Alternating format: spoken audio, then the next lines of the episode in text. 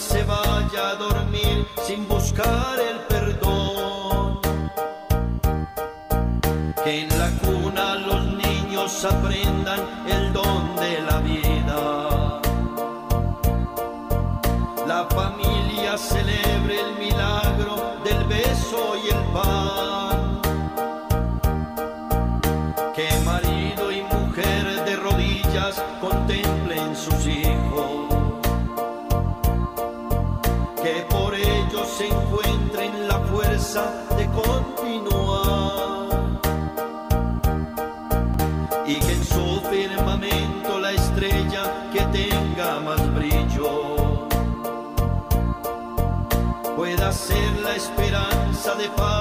certeza de amar. La familia comience sabiendo por qué y dónde va. Y que el hombre reclame la gracia de ser un papá. La mujer sea cielo y ternura, afecto y calor. Muy bien. Nuevamente con ustedes, contentos desde la ciudad de Panamá en este su programa Tierra Fértil, un programa de parejas Para parejas. para parejas. Edgar Moreno les saluda y mi esposa, Elixe. Elixe Serinza de Moreno. Muy bien, vamos a comenzar nuestro, nuestro programa de hoy con el calorcito propio de este país hermoso y maravilloso, país costero, que nos acoge a todos, grandes y chicos, solteros, casados, viudos, separados.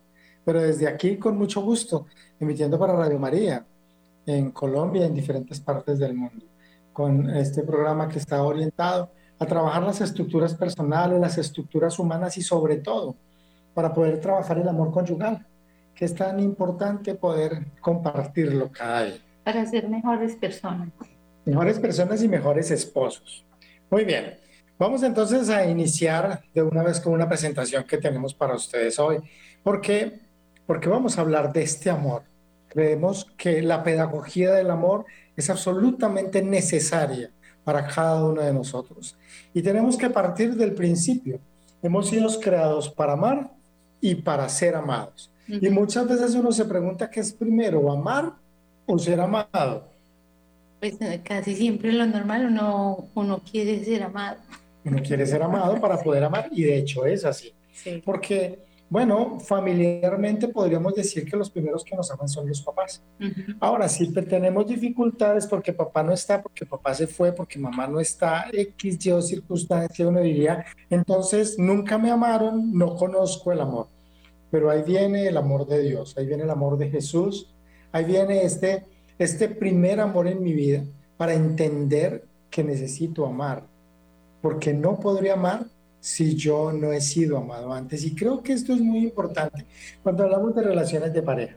Ujú. Porque cuando hablamos de relaciones de pareja tenemos que hablar de esta donación, que es entre el varón y la mujer. Ujú. Pero, pero no puede existir esta donación a menos que yo entienda la donación del amor de Dios.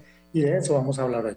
De eso vamos a hablar. Lo, lo, lo importante eh, en este ratito que vamos a hablar es que nos quede claro en realidad qué significa donarse y para qué nos donamos, para poder entender por qué y para qué. Bueno, hay unos pasos, hay unos pasos, Ujú. amor, y creo que, y creo que por ahí vamos a comenzar. Hay unos pasos, y en estos pasos del amor, lo primero que tenemos que preguntarnos es cómo poder entender el amor, ¿ok? Y para hablar de amor, vamos a hablar de donación y de regalo. Muy bien. La primera pregunta que se están haciendo todas las personas que están conectados a Radio María en este momento en Colombia y en diferentes partes del mundo, siguiendo este programa Tierra Fértil, es poder encontrar estas diferencias entre la donación y el regalo para poder hablar del amor.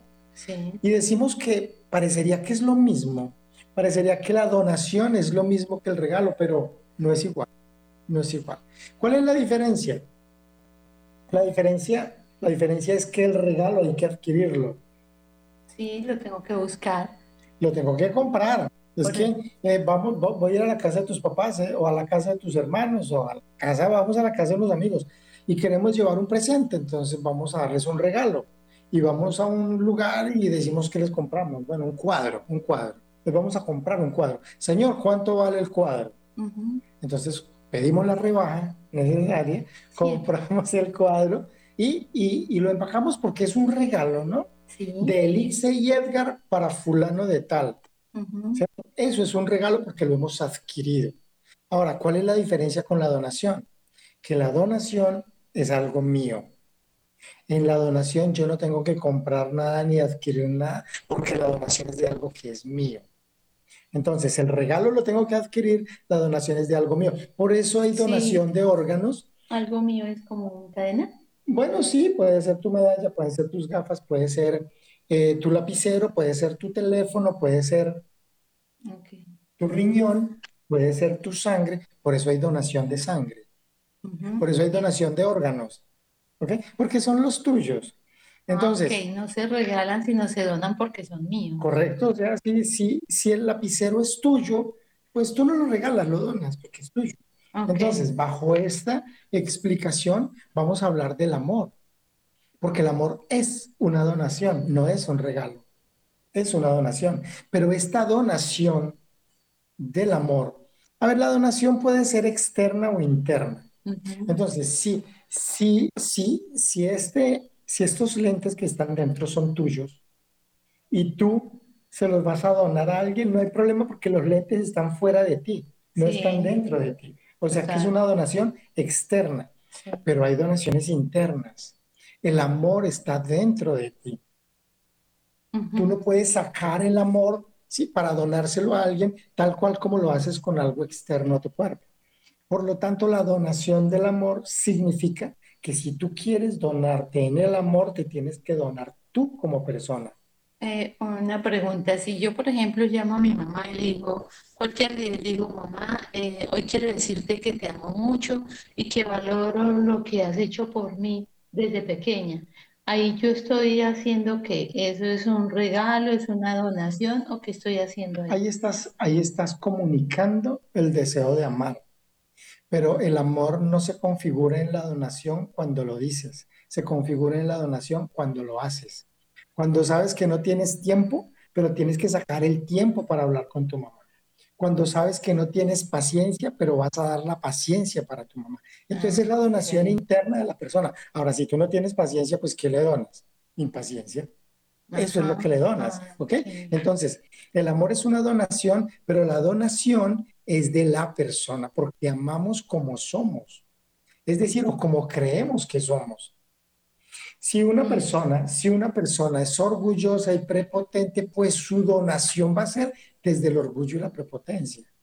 Pero entonces no está amando en la plenitud, no está amando en la plenitud, está intentando el amor, pero lo intenta desde su estructura personal. Si soy celosa, ¿estoy amando desde los celos? Eh, podrías estar amando desde los celos, pero si eres celosa es porque hay unas inseguridades en ti, en la estructura de la persona. Entonces, lo que vamos a entender hoy y vamos avanzando en el tema es que es que la donación del amor sale, proviene de la persona.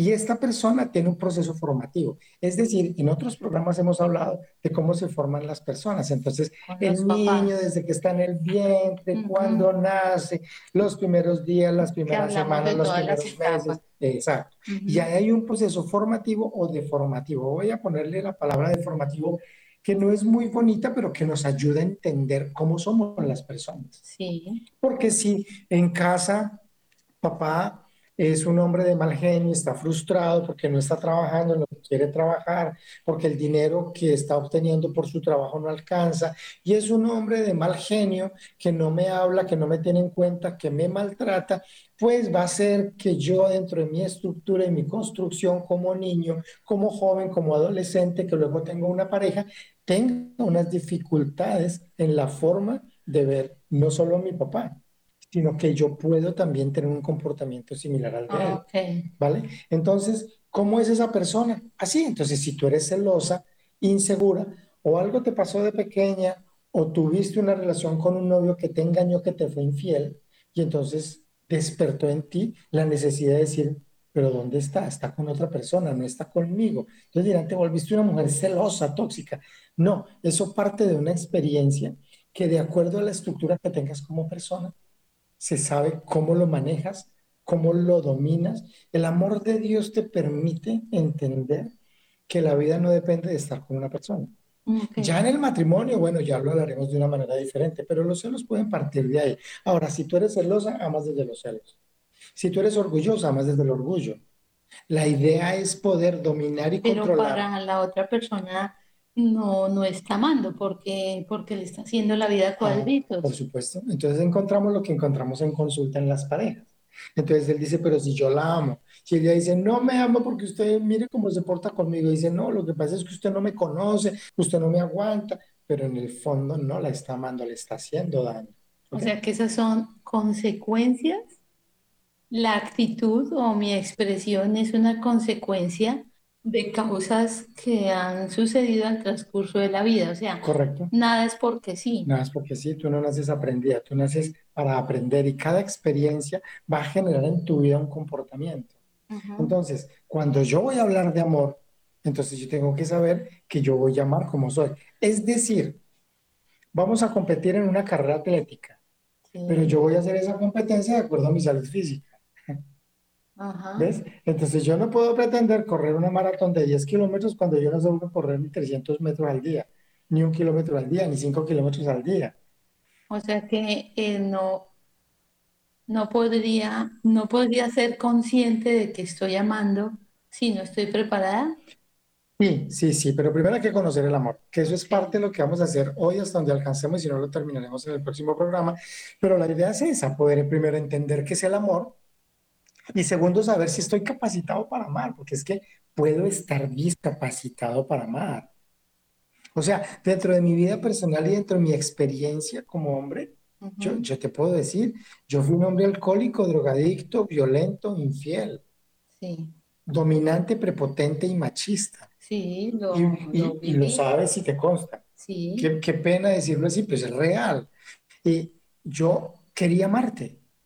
Yo quería amarte y yo estaba convencido que yo te amaba. sí, porque yo recuerdo que tú me comprabas cosas. Sí, pero sí, está bien, pero más allá de comprarte cosas muy al interior mío, muy en, no, muy en mi cerebro y muy en mi corazón, yo quería amarte. Entonces yo, yo quería amarte. Es más, yo estaba convencido que te amaba porque yo vivía contigo, porque teníamos un apartamento, porque podíamos comprar electrodomésticos y porque yo dormía contigo. Entonces, pues, yo estoy aquí, yo te amo, Pero Pero- yo estaba sufriendo. por supuesto. Ok. Porque dentro de mi estructura como persona, yo estaba dándote lo que yo tenía como persona. Y para ti eso estaba Y bien. para mí estaba bien porque yo era, no. porque yo era ignorante, porque era Ok. torpe, porque no podía, porque, porque no aprendí, porque no me enseñaron, porque no conocemos. Parte de las dificultades que tenemos las personas es, es la ignorancia frente a lo que significa el amor, frente a lo que significa el matrimonio, pero sobre todo, sobre todo, sobre lo que significa Jesús en nuestras vidas. Porque es que el amor pleno, total, real, absoluto en una persona se da en el descubrimiento, en ese encuentro personal que tú tienes con Cristo. Mm, Sí, porque uno no lo piensa, o sea, uno no piensa en esa, en esos momentos, uno no piensa en él. No, Uno no piensa en Jesús. No, no, y, y, y no Yo solo- lo único que pensaba era, yo porque pensaba de pronto en Jesús, yo le decía em, eh, que tú te cambiaras, o sea, pero pues nada más, o sea, pensar, Dios mío, Sí. cámbialo, que piensa diferente. Pero mira el contexto, mi amor. Una cosa es que tú pienses que, que, que tú estás pensando en el Señor en el momento en que me quieres amar. Pero no es eso, es saber si tú has amado antes a Cristo.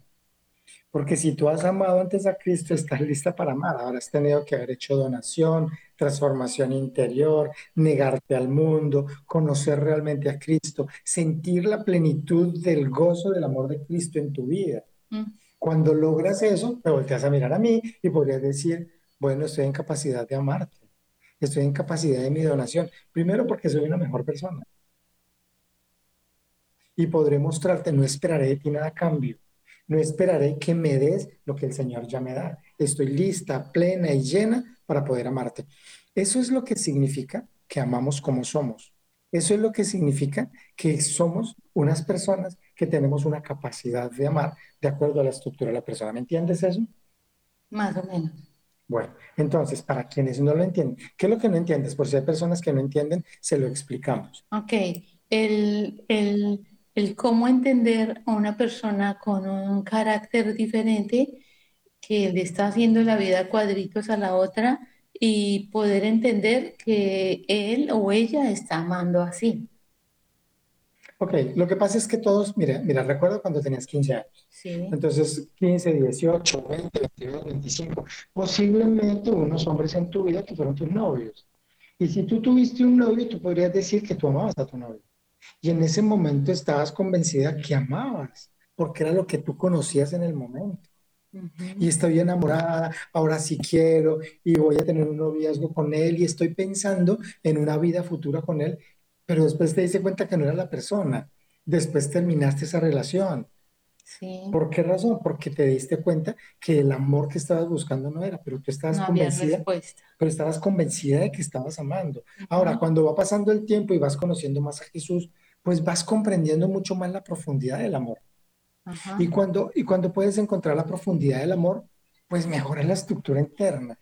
Porque en realidad lo que hay que entender es no lo que el otro te está dando a ti, sino la capacidad que tú tienes de dar, la capacidad que tú tienes de amar, la capacidad que tienes de donarte.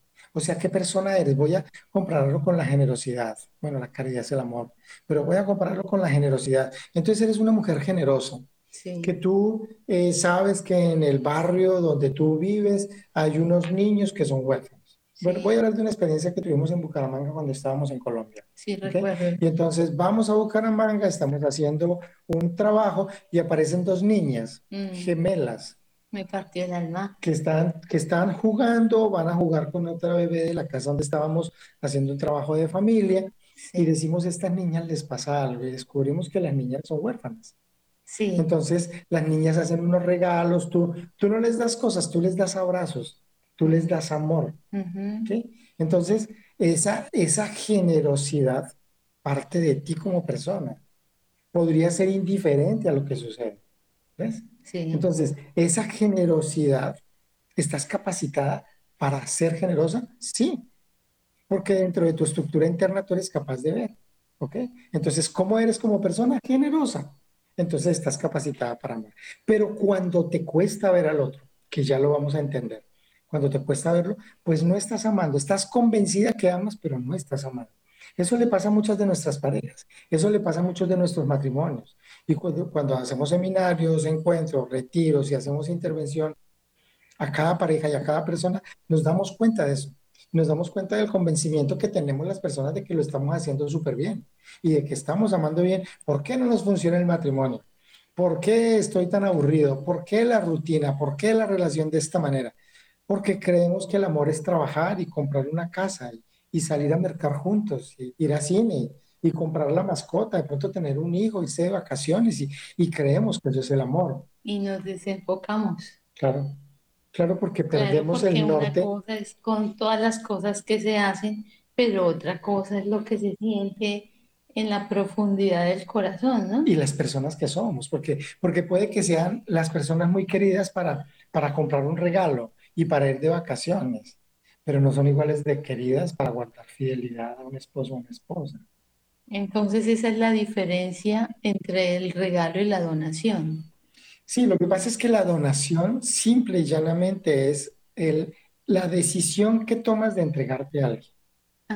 Vamos a avanzarlo para poderlo explicar. Sin hacer pataleta. O haciendo pataleta, pero dona. Ok, ah, vamos a hablar del amor de Dios, un vitrino. Y yo, cuando, cuando nosotros trabajamos esto en parejas y en encuentros, nosotros hablamos de dos partes, amor. ¿Recuerdas? Una que es el amor básico, que es el amor al prójimo. Otro que es el amor conyugal.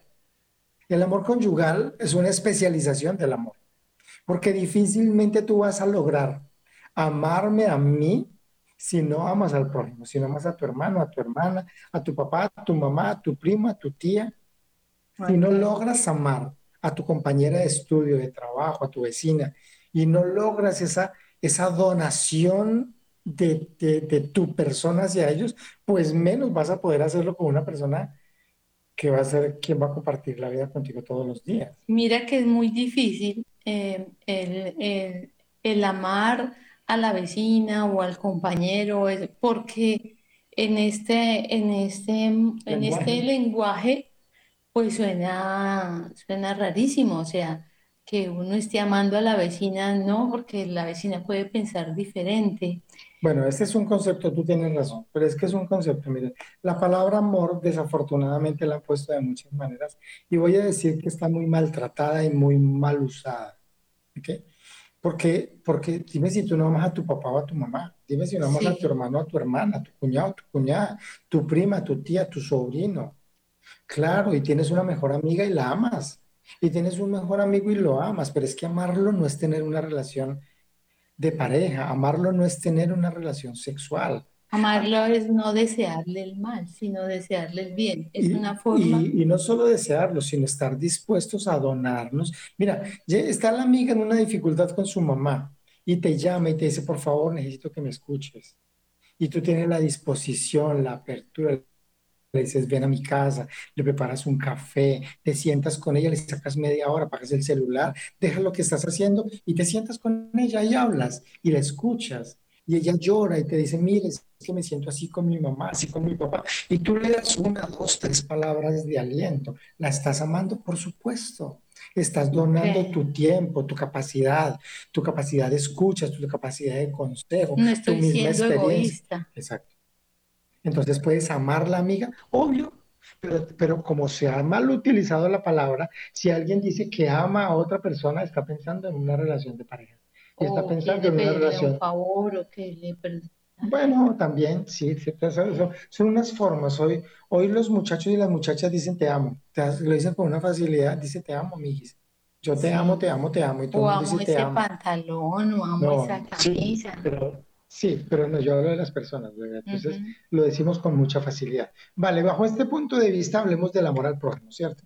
Que es el primer amor, el básico, el necesario. Necesitamos aprender a amar. Porque el Señor ha dicho, ¿no? Ámense los unos a los otros como yo los he amado. Evangelio de San Juan, capítulo 13, versículo 34. Esta es la base fundamental para vivir la vida desde el amor. Pero es que voy a repetirlo y voy a hacer énfasis. Nosotros trabajamos, queremos llegar a hablar del amor de los esposos, el amor de la pareja. Pero si tú no sabes que el amor al prójimo es lo básico, es lo primero que Dios te pide. Dios te pide, ama al prójimo, no, no cásate, no búscate una pareja. Ama a tu pareja, no te dice, ama al prójimo. Ujú. El prójimo es el próximo, el prójimo es él, ella, aquel, todos. O ¿Qué sea, tan buen, dispuesta estoy para el buen samaritano. donar mi tiempo, mi vida? Claro, es el buen samaritano. Pues era de Samaria, entonces no, no lo podía ni ver. Pero está en una dificultad y fue y lo levantó y lo llevó a donde lo curaran y le ayudó y pagó para que lo quedaran más tiempo. Mm. Es esa disposición. Entonces en el buen samaritano hay amor, pero por supuesto. Y mira qué complejo es porque, porque si hablamos así en este, en este espacio, de esta forma, pues mirar alrededor está muy difícil porque, porque en realidad parece que la palabra amor y todo lo que conlleva a, a, a esa unidad del amor, pues es todo lo contrario, es, es, es el odio, es la crítica, es la no valoración, es la censura. Entonces es como, como si estuviese uno a, a- eh, a sobre, o sea, en contracorriente, porque hay mucho, hay mucho desamor, digo yo, o sea, eh, o sea, ese es tu problema Sí, mi amor, hay mucho desamor, pero el desamor es falta de Dios. Es falta de Dios. de no conocer quién es Dios, Claro, es falta de de Jesús. no Es conocer que quién es Es Jesucristo. que la vida secular, la vida social, la vida emocional, pues bueno, es la forma en que nos movemos todos, pero conocer el amor de Cristo es lo que te lleva a entender, a entender claramente que el amor es esa donación, pero Es, para todo el mundo. Es, es con la señora que cruza la calle, es con el señor que se le va el carro y hay que ayudar a empujar. Son cosas elementales, pero desde ahí está tu voluntad, tu decisión de donación, de tiempo, de fuerza, de conocimiento, de inteligencia, de capacidad cuando estás dispuesto a entregarlo. ¿Ok? ujú, Cuando, cuando vas a la iglesia y participas en el grupo y lo haces con todo el amor y sacas el tiempo de una hora a la semana y vas y compartes. Bueno, Es eso mismo. Y lo que haces con tu hermano, con tu hermana, con tu papá. ¿Ves? Es esa donación. Pero estamos hablando del amor al prójimo. ¿ok? Ámense los unos a los otros como yo los he amado. Este amor al prójimo tiene tres pasos. Tres pasos para aprender este amor. El primer paso es poder ver. Y aquí están. Aquí hay algunas parábolas del Señor Jesús cuando cura al ciego. Sí, ¿Cierto? Entonces, ¿él cura el ciego para qué? para que lo vea, Para que pueda ver. sí, para que pueda ver. No solo para que vea a Jesús, sino para que pueda ver.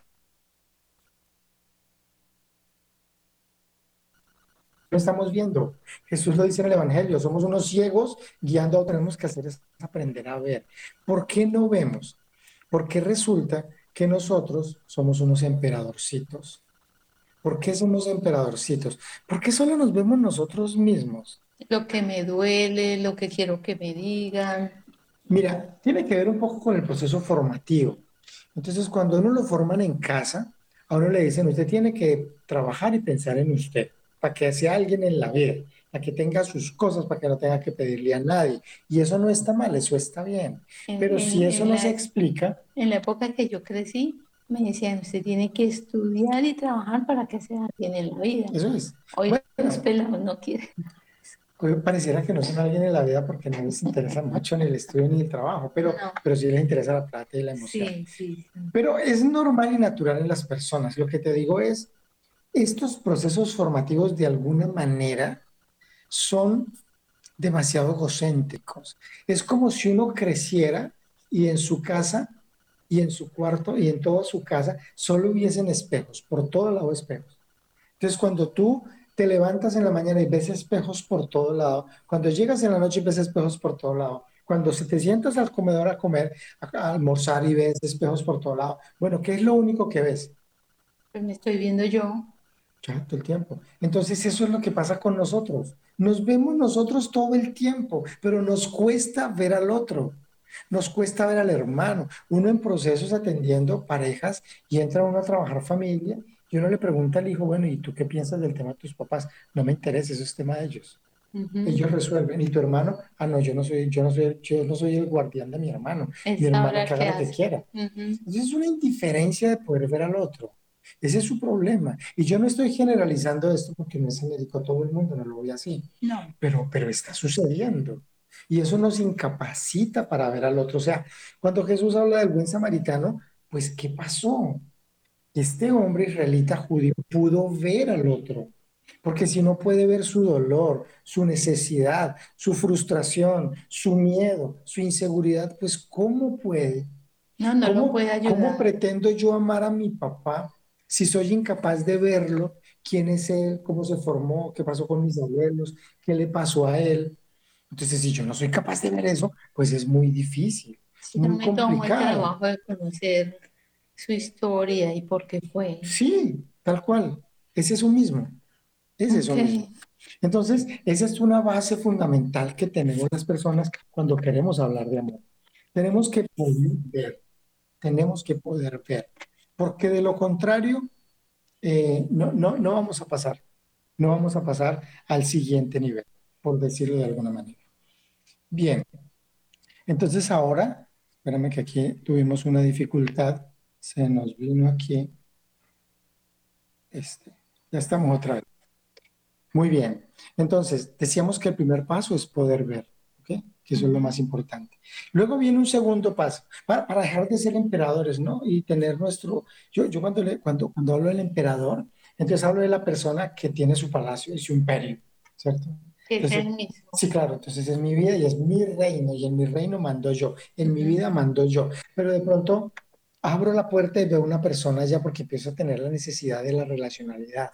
¿cierto? Sí. Entonces veo una persona y yo digo, uy, qué rico compartir con ella, entonces la llamo y la hago seguir a mi castillo, Ujú. ¿cierto? Y cierro la puerta Ok. para que ella vea lo mismo que yo veo. Sí. ¿Y qué es lo que yo veo? Si yo solo tengo espejos, yo solo me veo yo. Y si yo la meto a ella a mi imperio, yo quiero que ella vea lo mismo. Entonces ella también solo va- me va a ver a mí. Porque yo solo quiero que me vean a mí. Pero yo no la estoy viendo a ella. ¿Me copias? Ok, entonces la incapacidad para ver es eso. Y ese es el primer paso. Si yo logro, si yo logro poder ver, bueno, estará empezando con pie derecho lo que tengo que hacer. Viene un segundo paso. Este segundo paso está relacionado con la capacidad de aceptación. Bueno, ¿dónde está la aceptación? ¿Qué es la aceptación? Aceptar mi realidad. Podría ser, podría ser aceptar la realidad, pero vamos a verlo desde otro punto de vista. Es que mira, vo- voy a, voy a hacerlo con tu propio ejemplo, amor. Ujú. Voy a hacerlo con tu propio ejemplo. En, en la época en que yo tenía unas dificultades muy grandes a nivel personal y que afectaba la relación con mi esposa, no nos habíamos casado aún.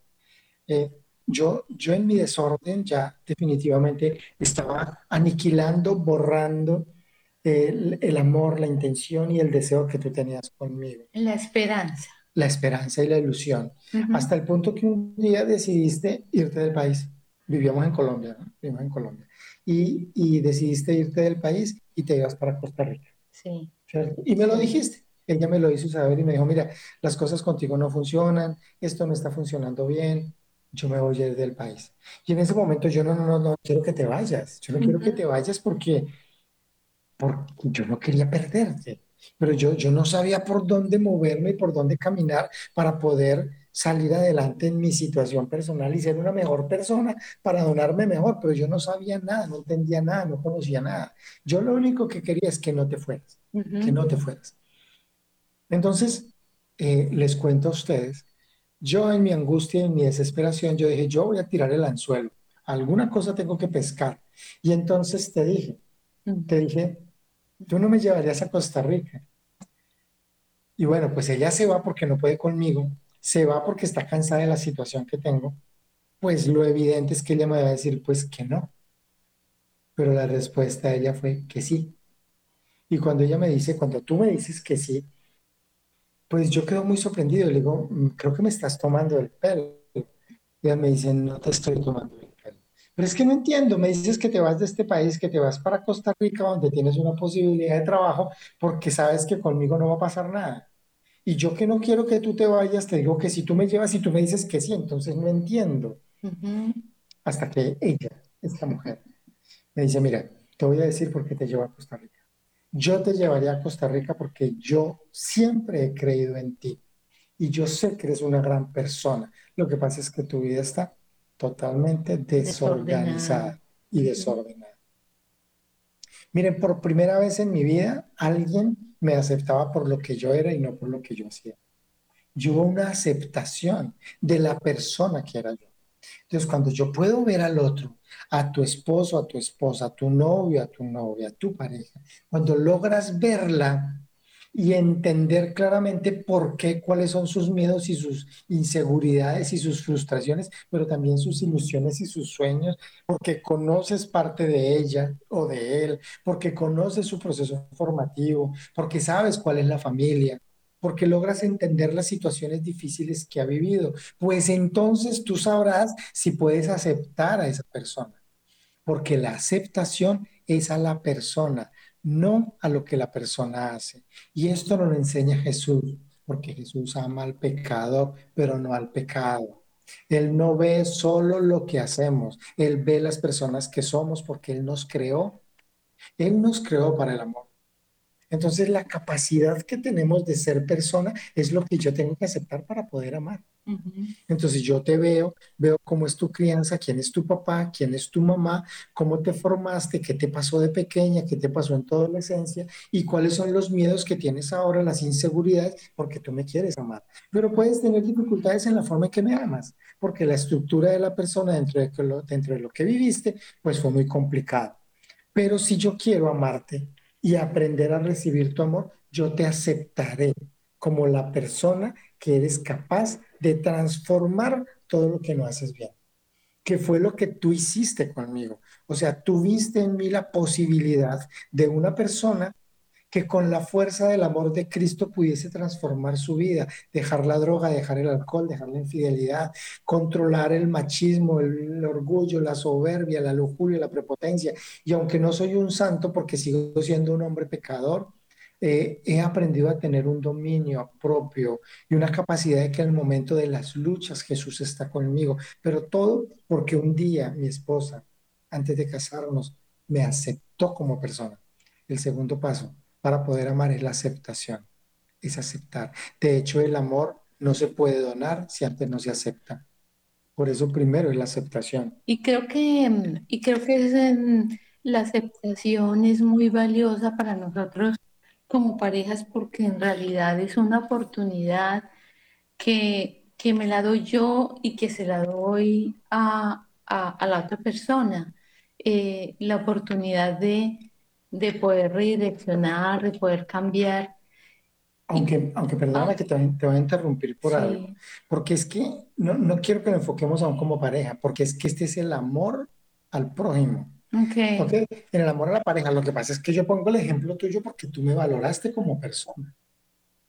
No como el esposo. Puede ser como, como el hermano. Claro, eso, tú puedes aceptar a tu hermano y tu hermano hace cosas que a ti no te gustan, pero él es una persona que es capaz de modificar esos hábitos, es capaz de modificar esas conductas. Entonces tú lo amas y lo aceptas, pero no lo aceptas fumando marihuana, pero no lo aceptas engañando mujeres, pero no lo aceptas robando el banco. Si no lo acepto como mi hermano y con la oportunidad Lo aceptas como persona que tiene la oportunidad de transformar lo que hace.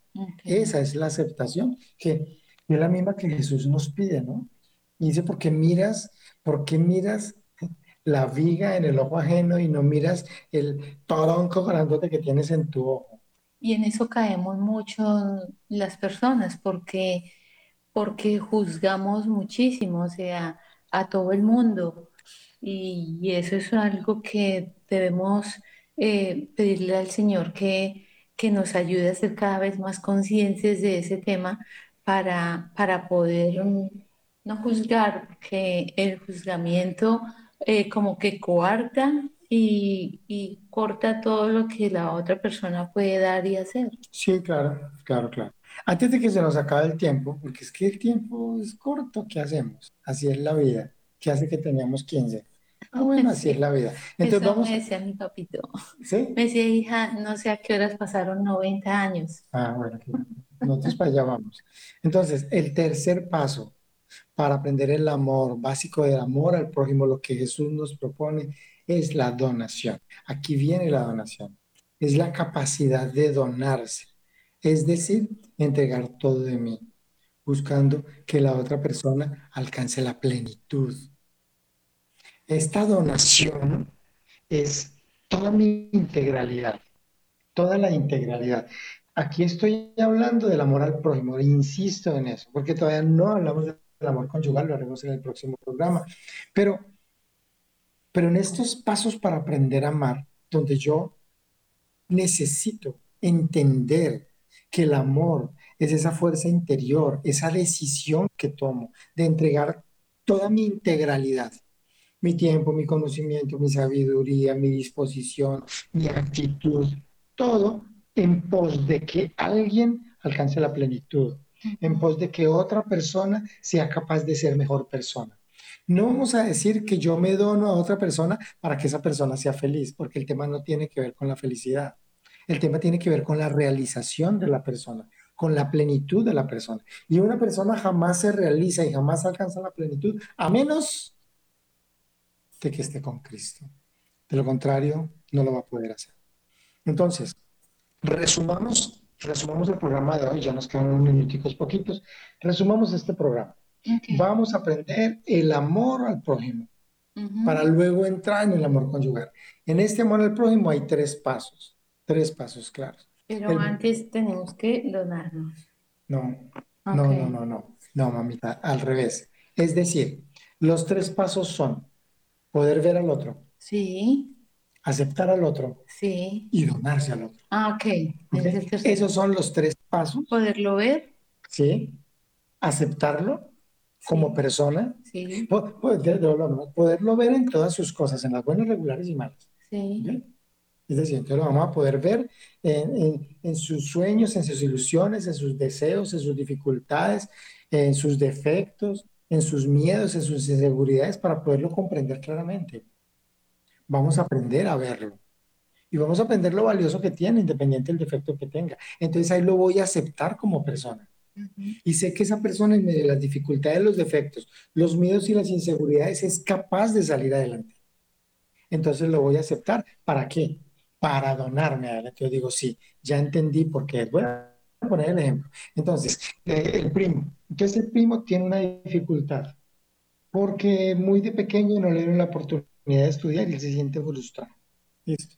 Entonces, eh, lo veo mal, él me llama, él, él, quiere estar conmigo, él se acerca a mí. Entonces, ¿yo qué hago? Yo empiezo a verlo y a decir, bueno, ¿qué es lo que le pasa al primo?